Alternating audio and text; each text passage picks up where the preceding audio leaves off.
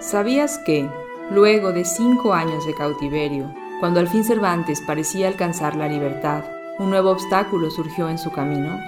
¿Sabes de qué nuevos medios debió valerse y si pudo regresar a España? Pues acompáñame a descubrirlo en esta entrega de Lo que no sabías sobre Cervantes y el fin de su cautiverio y el regreso a España.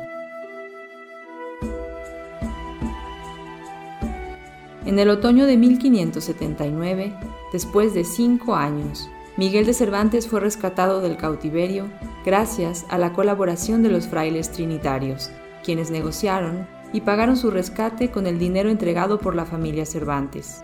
No obstante, antes de salir libre, Miguel tuvo que hacer frente a otro desafío en Argel, ni más ni menos que los cuestionamientos del fraile dominico Juan Blanco de Paz, acusándolo de tener prácticas viciosas con los turcos. La motivación del fraile para inventar tales difamaciones se encontraba por un lado en su naturaleza ya de por sí sediciosa, bien conocido entre los cautivos como hombre de intrigas y ambiciones. Así, por ejemplo, se hacía pasar por comisario de la Inquisición sin tener las credenciales para demostrarlo. Por otro lado, cuando Cervantes reveló el papel que el fraile había tenido como uno de los delatores ante el rey Hassan en el cuarto intento de fuga, afectando a muchos cristianos de alto rango que intentaban escapar con él, un grupo numeroso de cautivos le volvieron la espalda al traidor, quien se vio objeto de desprecios y vituperios constantes.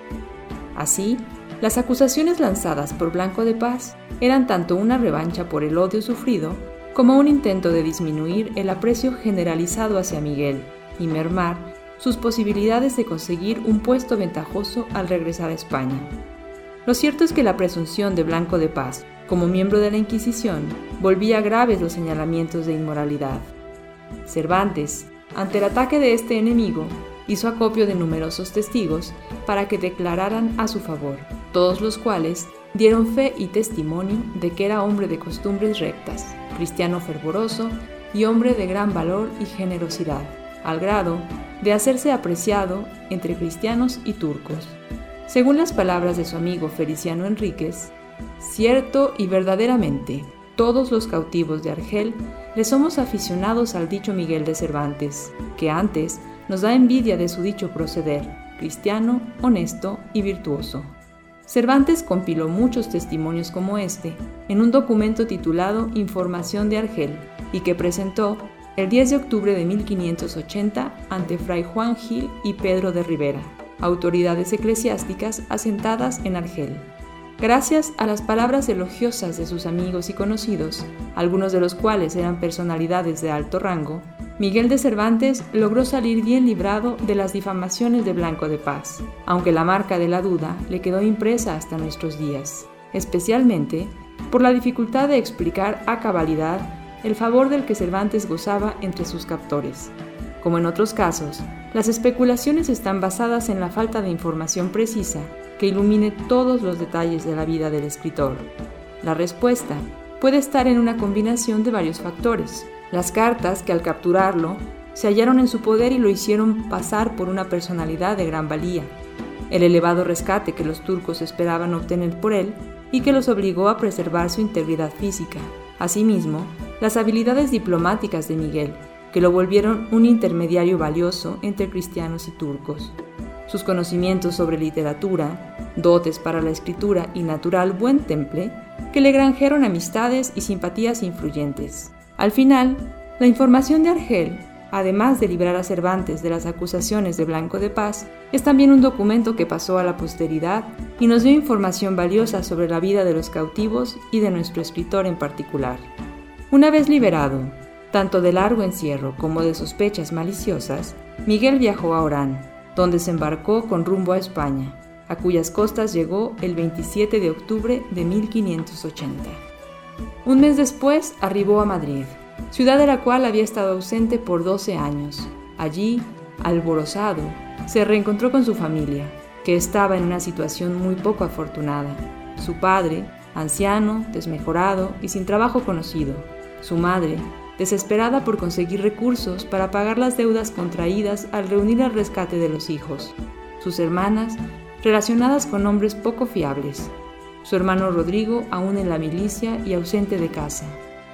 Ante este panorama, abrumado por su responsabilidad en el empobrecimiento de los suyos, Miguel tuvo que dejar de lado la escritura para buscar un puesto que le permitiera aliviar la situación financiera de su familia. Armado con su historial como militar, se lanzó a los entresijos de la burocracia, esperando hallar algún acomodo en la corte o la administración. No se imaginaba que las dificultades que encontraría allí no serían tan dispares de las que había sufrido en Argel. No obstante, para entonces, se había ejercitado ya en la paciencia y la tolerancia. Tenía 33 años y las esperanzas puestas en un futuro mejor para él y su familia. Al menos, la experiencia del cautiverio quedaba atrás, aunque años después, inevitablemente, resurgiría en su obra, vertida en prolífico material literario. Los años en Argel y el contacto con la cultura y la lengua de los turcos fueron tan determinantes en su obra que lo más misterioso, lo más sorprendente y quizá lo más conmovedor es que haya entregado la autoría de su novela Don Quijote de la Mancha, ni más ni menos que a un moro, Side Amete Benengeli, uno de sus artificios literarios mejor logrado. ¿Acaso también un artificio personal de liberación y reconciliación con su propio pasado? Estando yo un día en el Alcaná de Toledo, llegó un muchacho a vender unos cartapacios y papeles viejos a un cedero.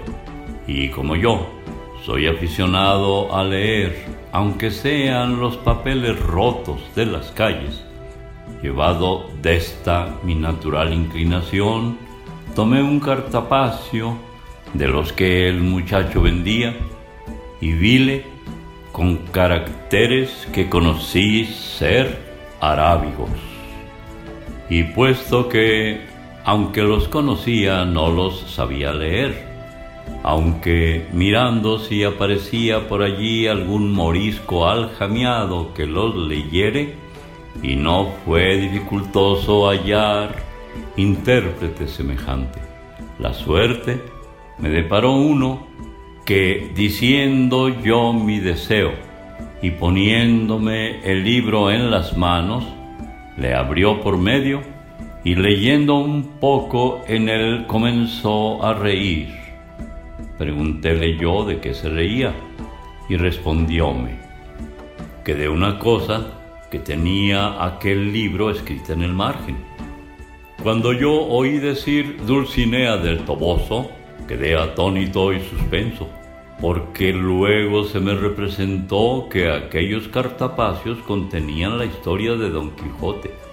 Con esta imaginación le di prisa que leyese el principio, y haciéndolo así, volviendo de improviso el arábigo en castellano, dijo que decía, Historia de Don Quijote de la Mancha, escrita por Cide Amete Benengeli, historiador arábigo.